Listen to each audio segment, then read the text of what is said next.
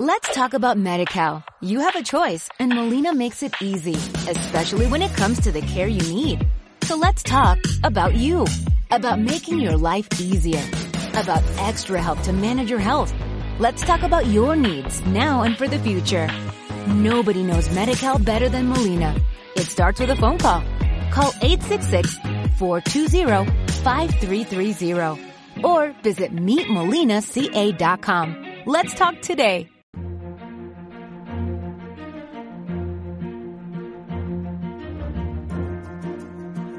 Bueno, pues hoy lo decíamos, nuestro invitado de Zscaler es Carlos Muñoz, él es responsable de ingeniería de ventas en la compañía. Carlos, buenas tardes, bienvenido, ¿cómo estás? Hola, buenas tardes, muchas gracias. Oye, había dicho que te íbamos a preguntar por esta noticia. El 85% de las compañías asegura haber recibido un ciberataque en el último año. Al menos un ciberataque, un 85%. Bueno, yo me pregunto lo que no vemos. Es decir, hay un problema claro de visibilidad con respecto a los ataques. Entonces, eh, ¿cuál sería el porcentaje, no? Si verdaderamente estas empresas tuvieran una visibilidad plena de todo lo que está pasando a sus organizaciones y fueran capaces de observar todo lo que está saliendo y todo lo que está entrando a sus organizaciones, ¿no? Es sorprendente el número, pero verdaderamente nos encontraríamos con un volumen mucho mayor de ataques. ¿Podemos lograr esa total visibilidad?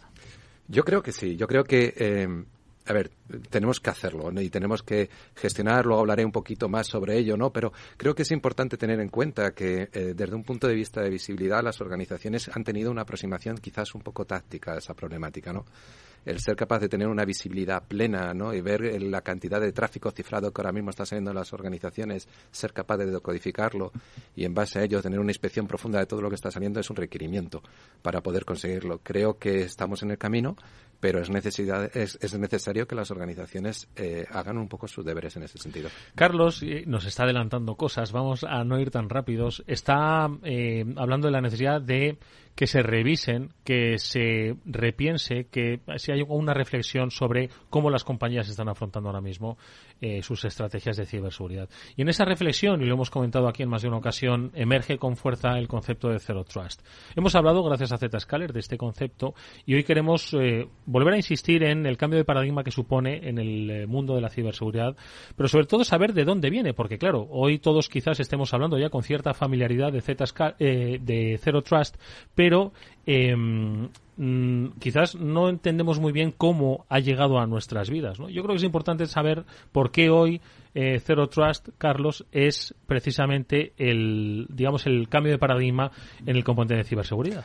Pues sí, estoy muy de acuerdo. Mira, el, el, concepto Zero Trust, desde mi punto de vista, bueno, si nos remontamos un poco, eh, hace unos cuantos años el acceso a las aplicaciones era implícito desde una perspectiva de confianza, es decir, tú te conectabas a un segmento de red, a una VLAN y el conjunto de aplicaciones que estaban conectadas a ese segmento de red tenías plena visibilidad de ese conjunto de aplicaciones. Eh, la seguridad, por tanto, la confianza, la, la, verificación de la identidad del usuario estaba implícito a la conexión del usuario a ese segmento. Con la entrada de las redes Wi-Fi ocurrió algo interesante porque era muy fácil de segmentar. Podríamos poner un firewall donde eh, todas las conexiones wifi de una organización pasaran a través del firewall y poníamos una serie de controles de seguridad.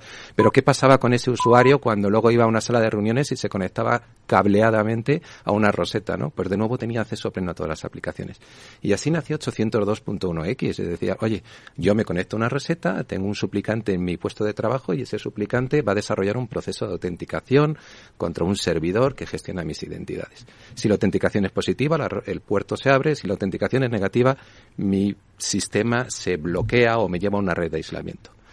Pero ¿qué es lo que ocurrió? Pues que nos encontramos con la realidad y la realidad es que la operación a veces pues es, compleja de gestionar en estos entornos. Yo mismo he trabajado en proyectos con 802.1x, tengo unos cuantos años y he tenido que gestionar bases de datos con cientos de entradas de MAC address donde no podíamos excluir. Era muy difícil de operar. Lo interesante es que sentó una premisa de trabajo hubo una concienciación. Y a partir de entonces hubo una evolución alrededor del, camino cero tras. Existía el Forum Jericó, hoy por hoy el Open Forum, luego Forrester, que fue quien acuñó realmente el término Zero Trust, más adelante Google con los documentos de Beyond Compare, y fue en el 2019 cuando Garner acuña el término Zero Trust Network más o menos a la vez en la que se acuña el término SASI, ¿no? Y bueno, marcó una pequeña revolución, ¿no? Sobre cómo adaptar estos caminos y cómo, cómo poder ir desarrollándolo, ¿no? Incluso este año pasado, en el 2022, en la federal, eh, las agencias federales, eh, ha salido un, un, un, un, documento donde se fuerza que todas las agencias asociadas al gobierno federal tengan que desarrollar una estrategia con respecto a la implementación de un modelo cero tras en acceso a aplicaciones privadas para el 2024, ¿no? Que hablando en términos de administración pública, pues es prácticamente pues la velocidad de la luz, yo diría, ¿no? Yo creo que eh, algo interesante y que normalmente no se sabe, fijaos, en el 2019 es cuando Garner acuña el término eh, cero tras negoraces, Zscaler en el 2016 ya tenía una solución para acceso a aplicaciones privadas. Para el 2019 había solventado problemáticas como, por ejemplo, cómo garantizar que los usuarios, donde no podemos implementar un agente, usuarios de terceros que hacen cualquier tipo de actividad de gestión, pudieran ser gestionados y tuvieran acceso también a los entornos de Zero Trust, así como los cambios en los atributos asociados a la identidad de un usuario dentro de su esquema, dentro de su identity provider utilizado, eran elementos que ya estaban solventados para aquel entonces. Digamos que Zero eh, ha jugado un papel muy relevante en la evolución de la tecnología Zero Trust hasta nuestros días. Y Carlos, bienvenido al programa. gracias, gracias, por estar con nosotros. Y fíjate que estábamos hablando antes, que llevamos cinco años, hemos ido evolucionando. Y yo le voy a preguntar a Carlos por cómo se plantea la evolución del Cero Tras, que lo estamos empezando a tocar. Claro, Y cómo, cómo ves ya el futuro del Cero Tras. Pues fíjate, creo que cuando aproximamos la problemática del Cero Trust, eh, se aproxima desde una perspectiva de cómo los usuarios acceden a las aplicaciones. Y no nos damos cuenta de que con la propia transformación digital de las organizaciones ya no son solo los usuarios los que tienen que acceder a las aplicaciones, uh -huh.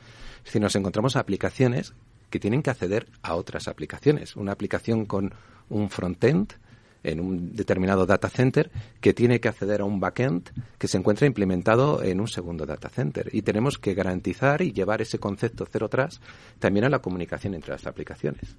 Por otro lado, dentro de lo que es el concepto de desarrollo de aplicaciones, pues cada vez más, y tiene todo el sentido del mundo, se desarrollan aplicaciones en entornos hiperescalares, porque es mucho más sencillo desarrollar una aplicación en, en, Amazon o en Azure que desarrollar una aplicación en un data center tradicional donde tienes que gestionar todos los recursos que estas empresas ya te dan para que puedas consumirlos.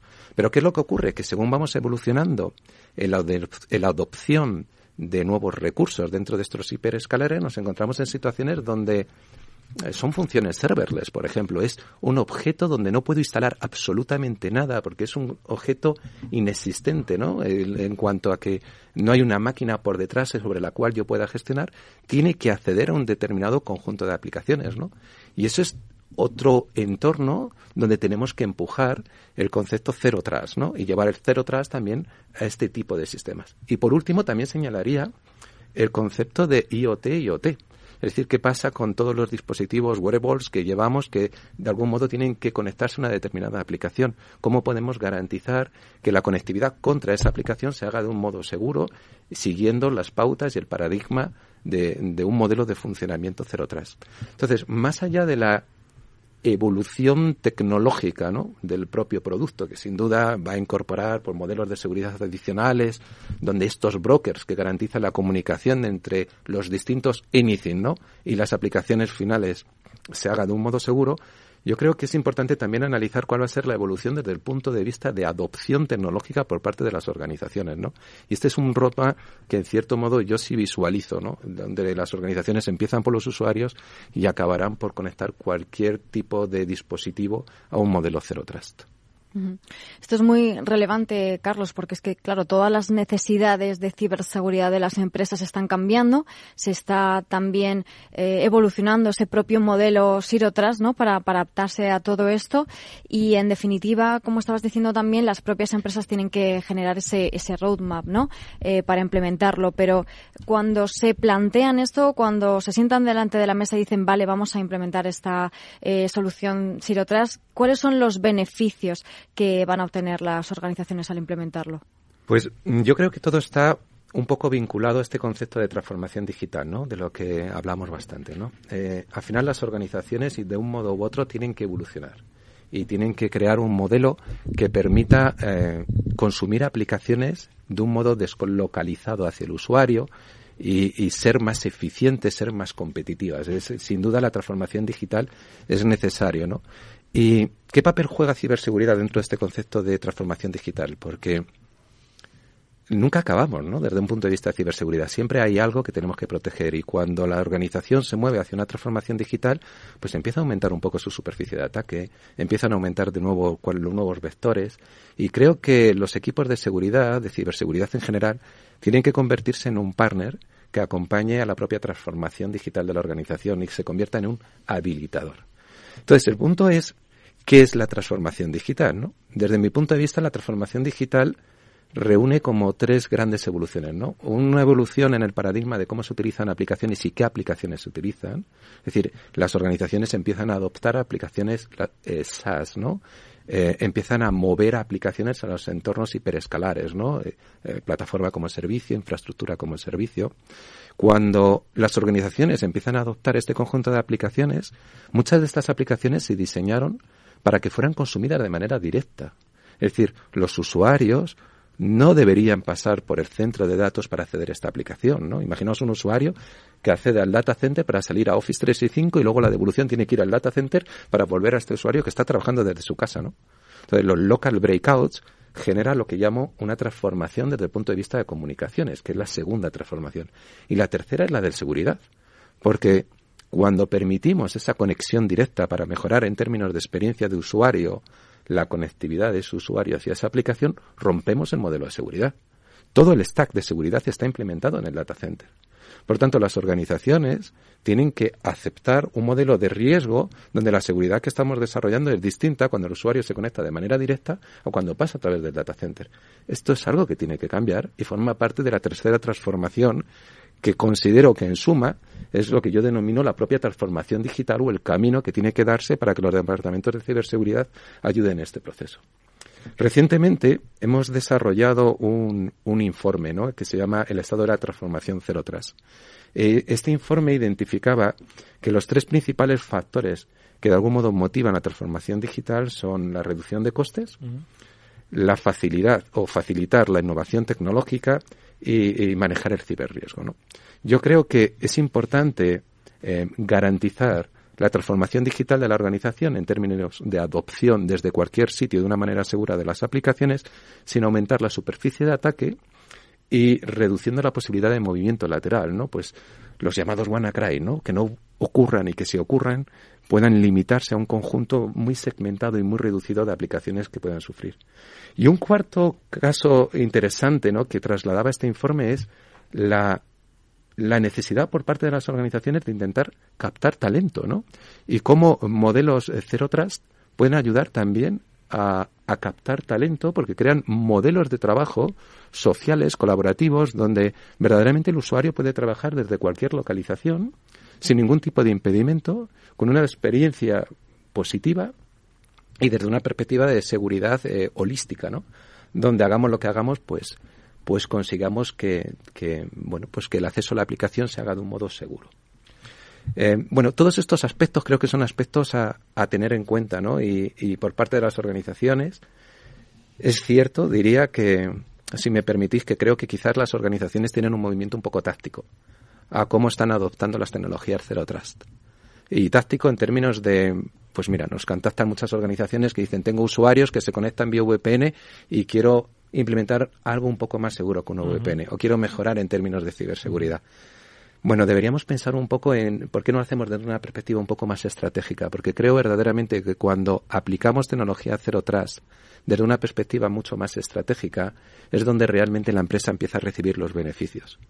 Por ejemplo, entre otras cosas, podríamos tener un, un, bueno, un listado completo de todas las aplicaciones, un inventario completo de todas las aplicaciones de una organización y en base a ese inventario podríamos ver cómo nuestra, nuestra organización ofrece esas aplicaciones a sus usuarios, cómo podríamos optimizar esos procesos, cómo podemos reducir costes, cómo podemos decomisionar hardware, cómo podemos en general mejorar la eficacia y la eficiencia de nuestros usuarios en el acceso a las aplicaciones. Una aproximación más estratégica sobre la problemática Zero Trust creo que aporta muchos beneficios a la organización en esa adopción. Hombre, yo creo que es un, es un planteamiento absolutamente rupturista, el hecho de plantear la ciberseguridad como un catalizador de la transformación digital. Al final siempre se ha concebido como una herramienta más dentro de esos procesos de digitalización de las compañías o como una cobertura del proceso de digitalización, pero nunca como el impulsor ¿no? de una transformación digital eficaz. ¿no? Y yo creo que eh, eso no solo es la diferenciación de Z-Scaler, sino también la diferenciación del concepto de cómo queremos que la ciberseguridad nos acompañe. Es decir, queremos que sea un elemento externo que vigile o que forme parte de la estrategia de crecimiento de una compañía. ¿no? Ahí yo creo que hay una diferencia que es radical. ¿no? Y apuntaba que obviamente eso pues tiene un, un, beneficio pues en la atracción de talento, pero en el usuario al que hacía referencia antes. ¿no? Centrémonos un poco también en esa, eh, un poquito más, ¿no? En, en, los beneficios para el usuario de la aplicación, la adopción del Zero Trust. Pues mira, yo pienso que eh, en términos de experiencia, eh, el usuario va es, es, lo que más va a percibir, es decir, va a recibir una experiencia mucho más homogénea. Pensar ahora mismo, eh, vamos a pensarlo de otro modo, ¿no? Vamos a pensar en el usuario que eh, está teletrabajando y tiene que eh, crear una VPN, tiene que abrir una aplicación, está accediendo a una determinada aplicación que se encuentra, bueno, pues en cualquier data center del mundo, tiene que saber cuál es la localización de ese servidor VPN donde se encuentra ese concentrador. Y fijaos, en una solución cero tras, la, la experiencia de usuario es exactamente la misma.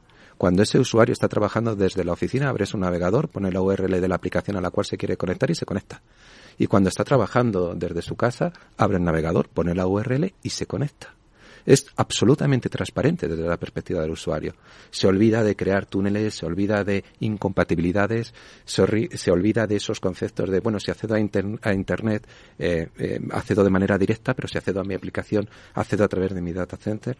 La solución es mucho más homogénea. Por otro lado, también desde la perspectiva del usuario, se olvida de aspectos de seguridad.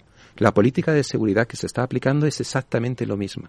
No importa si se encuentra en una oficina, en el centro de datos o si se encuentra en su casa, ya que la política de seguridad reside en un proveedor de servicios cloud, que define una política de seguridad holística con independencia de la localización del usuario.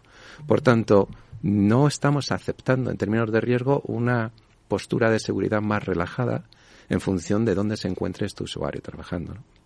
Creo que en términos de experiencia un aspecto muy interesante es en mi opinión, creo que cuando una empresa se está transformando, eh, cualquier feedback negativo por el consumidor de esas aplicaciones puede ser demoledor, desde el punto de vista del retraso que puede tener la adopción de un proceso de transformación digital en las organizaciones. Y fijaos, a mí se, pienso en, si me pongo en el pellejo ¿no? de los usuarios de, la, de las organizaciones, es Vale, la organización se mueve a una aplicación SaaS y ¿qué es lo que ocurre? Bueno, pues que pierde el control de esa aplicación. Ya no está en su data center. Ya no podemos medir eh, cuál es el tiempo de respuesta que esa aplicación nos está dando. Ahora viene Zscaler y dice envíame todo, todo, todo el tráfico que nosotros desarrollamos un proceso de inspección de ese contenido. Bueno, pues pierde visibilidad. Y para como el usuario ya no está en su centro de datos, está en su casa. Por tanto, cuando llaman al centro de atención de usuarios diciendo, oye, que a mí Microsoft Teams me va lento, ¿Es cierto? ¿No es cierto? ¿Es subjetivo? Eh, es complicado. Y cualquier comentario negativo con respecto a esa adopción puede retrasarlo. Entonces, fijaos, con, con la solución ZTNA, que la llamamos Zscaler for Private Application de Zscaler, incorporamos una solución llamada Zscaler for Digital Experience. Y la idea es, a través de estos conceptos de agentes únicos, etcétera, ser capaces de monitorizar cuál es la experiencia que el usuario tiene en su puesto de trabajo, a nivel de memoria, de CPU, de disco, los posibles problemas que pueda tener. Cómo se está conectando a su punto de acceso Wi-Fi, si hay latencia, de su punto de acceso Wi-Fi a su ISP de su SP a su Tier 1, de su Tier 1 a los sistemas autónomos que llegan a, través de Zscaler y en última instancia a esa aplicación Microsoft Teams que es también interrogada para extraer información y saber cuál es el jitter, cuál es la latencia. Todos esos elementos de esos tres grandes bloques, ¿no? El tránsito, la aplicación final y el puesto de trabajo en origen son monitorizados, correlados y obtenemos un score. Y ese score lo que mide es cuál es la experiencia del usuario en el consumo de esa aplicación, cualquier aplicación. De manera que los centros de atención de usuarios pueden ser muy proactivos en la identificación de cuál es el problema. Y a lo mejor el problema es, oye, es que tu router wifi se ha caído o es que tu router wifi está generando cierta latencia. No es que la transformación digital en el consumo de la aplicación esté funcionando mal, es que tu conectividad está funcionando mal. Pues bien, creo que, en resumen, ¿no? Desde el punto de vista de cuál es el beneficio que recibe el usuario cuando de algún modo está adoptando esta, este tipo de tecnologías es la flexibilidad de trabajar desde cualquier sitio con una experiencia de usuario totalmente homogénea y segura. Oye, antes de que preguntéis una cosa, me gustaría preguntarle a Carlos a propósito de eh, un poco, ya conocemos la experiencia de usuario, ya conocemos cómo es la ventaja para la empresa que adopte este camino de transformación digital a través de la ciberseguridad basado en, en Zero Trust. Eh, pero claro, imagina, y decías antes, oye, vamos a ser menos tácticos y a ser más estrategas, ¿no? O más estratégicos. Si una compañía decide hacerlo, una compañía que ya tiene un, un, bagaje y un recorrido en ciberseguridad, que ya había implementado, no sé si otras tácticas u otras estrategias, pero ya tenía. Entonces, ¿cómo, cómo incorpora Zero Trust ahora mismo a su vida?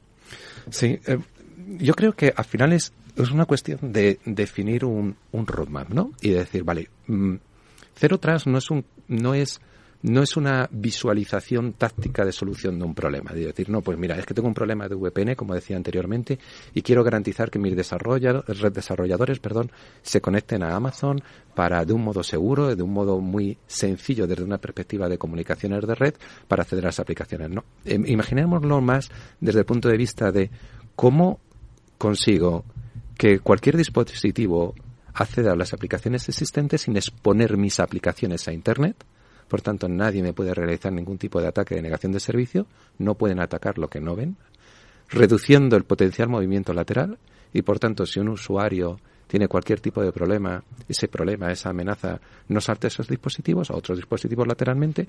Y ahora, ¿cómo puedo llevarlo a cualquier elemento dentro de mi organización? Aplicaciones privadas que se encuentran en un entorno SaaS, aplicaciones privadas que se encuentran en mi data center, usuarios internos que acceden a aplicaciones internas y no quiero facilitar ese potencial movimiento lateral. Es decir, quiero segmentar mis aplicaciones al máximo, quiero identificar cuáles son mis aplicaciones y quiero hacerlo de un modo muy sencillo. Es decir, no tengo que por qué conocer previamente las aplicaciones eh, existentes dentro de mi organización. Creo que si empezamos a pensar en una adopción holística de la problemática cero atrás y de garantizar accesos a aplicaciones privadas de manera segura sobre cualquier dispositivo, las organizaciones se van a dar cuenta de que de que el modelo ha cambiado de que ya no tiene que crear una línea MPLS entre una oficina remota y servicios centrales para acceder a una aplicación, de que se puede compartir a través de Internet, de que podemos tener unos ahorros de coste porque no necesito un stack de seguridad inbound para que todo el tráfico entrante, una vez decodificado por mi terminador de túnel, sea inspeccionado antes de salir a Internet, que la experiencia de usuario es más óptima, que la velocidad es más óptima, que puedo eh, incluso implementar mecanismos más avanzados de inspección. Hoy en día la exfiltración ocurre mediante tunelización de tráfico sobre servidores DNS. Entonces, o inspeccionas ese tráfico, y ahí ya no estamos hablando del tráfico de navegación, hablo de inspeccionar el 100% del tráfico que cualquier usuario genere contra Internet y garantizar que ese tráfico es seguro. Este, este nivel de integración en la implementación de, de contramedidas, donde implementar una tecnología como, por ejemplo, Browser Isolation, ¿no? Para conseguir que el contenido activo de una página web no se ejecute en el browser del cliente, sino que se detone en, una, en un entorno seguro y aislado. En una tecnología de características cero atrás es tan sencillo como hacer un clic, literalmente un clic. No hay que implementar infraestructura, no hay que no hay que gestionar cambio. ¿Cuál es el capacity planning cuando de repente vino el COVID y nos fuimos todos a casa? ¿Cuántos túneles tenemos que terminar para que eso empiece a funcionar? Bueno, estamos hablando de una solución SaaS. Enviémosle tráfico y que escale horizontalmente y que de algún modo se adecue a las necesidades de tráfico que tiene una organización que acaba de mandar a 50.000 empleados a trabajar a su casa y que empieza a utilizar Office 365 y a compartir documentos entre ellos y garanticemos que la fuga de información se haga seguro. Esto es una adopción estratégica de una problemática cero atrás. No es una adopción táctica para mejorar un problema de análisis de sandboxing de los ficheros que me estoy descargando cuando estoy navegando. La verdad es que es muy interesante todo lo que nos está contando ¿eh? Carlos. Y yo le quería preguntar por, por un tema yo creo que ha sido el, el, el leitmotiv casi de 2022, no tanto en el mundo de ciberseguridad como... Y lo será de 2023, ¿eh? Del mundo tecnológico como es la inteligencia artificial. Yo creo que vivimos un, un momento de revolución en inteligencia artificial con, con inteligencias como ChatGPT, como Whisper y como tantas otras cosas que están saliendo de la mano de OpenAI o de, de, de y de tantos otros fabricantes eh, en la parte del, del mundo de inteligencia artificial. Zscaler está trabajando también en la parte de inteligencia artificial. Sí, sí, sí, la verdad es que muy de moda, ¿no? Yo estoy todo el día ahí haciendo pruebas con ChatGPT y me lo paso bastante bien. Sí, mira, yo en mi opinión creo que a mí lo que me impresiona de ChatGPT en cierto modo es, eh, es el corpus de información que ha utilizado para ser capaz de dar respuestas casi a cualquier pregunta, ¿no? O al menos a todas las que yo he sido capaz de emitirle. Eh, algo similar le pasa a Zscaler. Mirar, el, el número de transacciones diarias que eh, Zscaler soporta son de 270 billones de transacciones. Google ahora mismo está en 19, para darnos un contexto. El corpus que tenemos es, es descomunal. Con ese corpus, pues deberíamos hacerlo muy mal para no crear un conjunto de datasets que nos permitan modelar algoritmos no supervisados para mejorar eh, transversalmente las capacidades de inteligencia artificial de la herramienta, ¿no? Eh, aspectos como, por ejemplo, la automatización, en la definición de reglas de contención. Yo creo que los equipos de ciberseguridad realmente lo pasan mal a la hora de decir, ¿esto lo debo bloquear o no lo debo bloquear? Bueno, pues imaginemos de nuevo que tengo un clic tan sencillo donde digo, bueno, pues deja que un sistema experto eh, tome esa decisión por ti y que decida si esto lo aíslo o si esto lo bloqueo y qué decisiones puedo tomar, ¿no? Reducción de falsos positivos, autoclasificación de contenidos, ¿no? Algunos ejemplos donde lo utilizamos, ponía antes el ejemplo de Browser Isolation, ¿no? Pues un caso de uso muy muy adoptado con respecto a Browser Isolation, ¿no? Es, oye, si la página web está categorizada como desconocida, porque es una página web de nueva creación, pues quiero permitir que el usuario acceda a ella, pero el contenido activo de esa página no quiero que se reproduzca en el browser del usuario, sino solo un stream de píxeles relativos a los vídeos y a las imágenes de esa página. ¿no? Vale, pues eh, activando inteligencia artificial podemos hacer que sea un sistema experto el que dictamine cuándo vamos a llevar una determinada página a browser isolation. Otro aspecto, por ejemplo, que me llama mucho la atención es con sandboxing el detonar un fichero en un entorno de sandboxing seguro puede llevar minutos. A lo mejor te lleva cuatro minutos la detonación de ese fichero. Pero tenemos millones y millones de indicadores de compromisos que nos permite anticipar que el fichero que estamos analizando es sospechoso y en base a ello no esperar a que el fichero haya sido detonado para tomar una decisión. Entonces, yo creo que se abre un mundo muy interesante. para mí el tema de ChatGPT es apasionante. Eh, mira, yo soy un programador frustrado. En mi tiempo libre eh, pues cojo el Python y empiezo a hacer cosas. Pero soy tan malo que soy un beta tester de Copilot, no para hacer las cosas bien, sino para que me eche un cable. Y, y en alguna ocasión, cuando he descrito el programa que quería solventar, pues me ha pasado una cosa curiosa, porque el código que me ha propuesto era un código que sí que era funcional, pero no era seguro porque la ciberseguridad sí me dedico y ese código no era seguro. Y el corpus en el que se está basando ChatGPT, cuidado, es un corpus donde hay muy malas prácticas con respecto al desarrollo de software.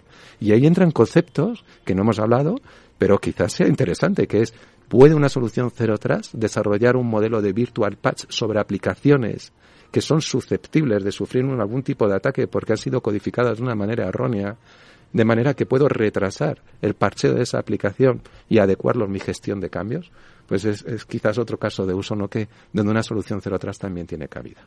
Eh, nos quedan tres minutos de programa y no me quiero escapar sin hablar de dos referencias o dos citas de referencia para Zscaler. Una de ellas la publicación de un reciente informe eh, de Threat Labs sobre el estado de los eh, ataques encriptados y otro una cita importante el próximo 16 de marzo. Todavía queda tiempo, pero bueno, el tiempo vuela sobre ese One Two Zero Live que vais a realizar, un encuentro Z-Scaler.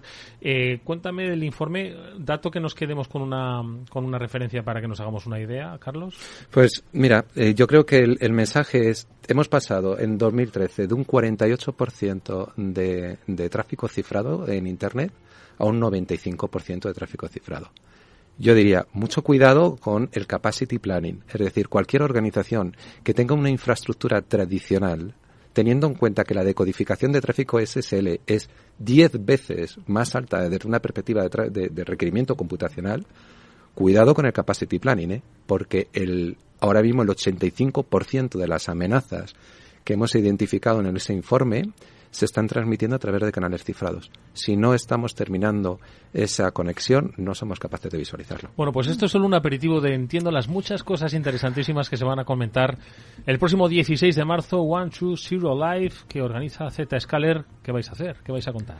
Bueno, pues es un rock show. Eh, hemos ido o estamos haciéndolo en 20, en 20 ciudades distintas. Ya hemos estado en Milán, en Ámsterdam, en Estocolmo, en París, Copenhague, Londres, Frankfurt y ahora nos toca Madrid.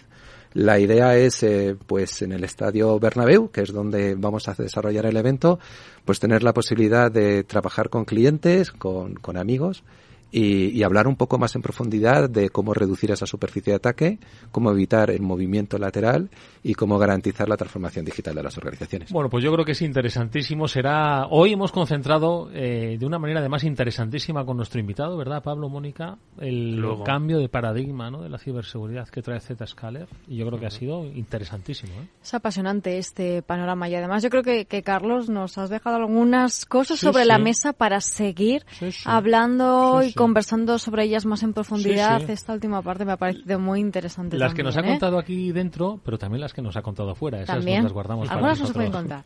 Carlos Muñoz es el responsable de, Ingeniería de Ventas de Z Ha sido un placer tenerte por aquí, Carlos. Muchas gracias, muchas gracias por la invitación. Mucha suerte para el futuro. Amigos, nosotros nos vamos. Pablo, Mónica, nos vemos el próximo lunes. Hasta el siguiente. En un próximo Cyber After Work. Así será. Adiós.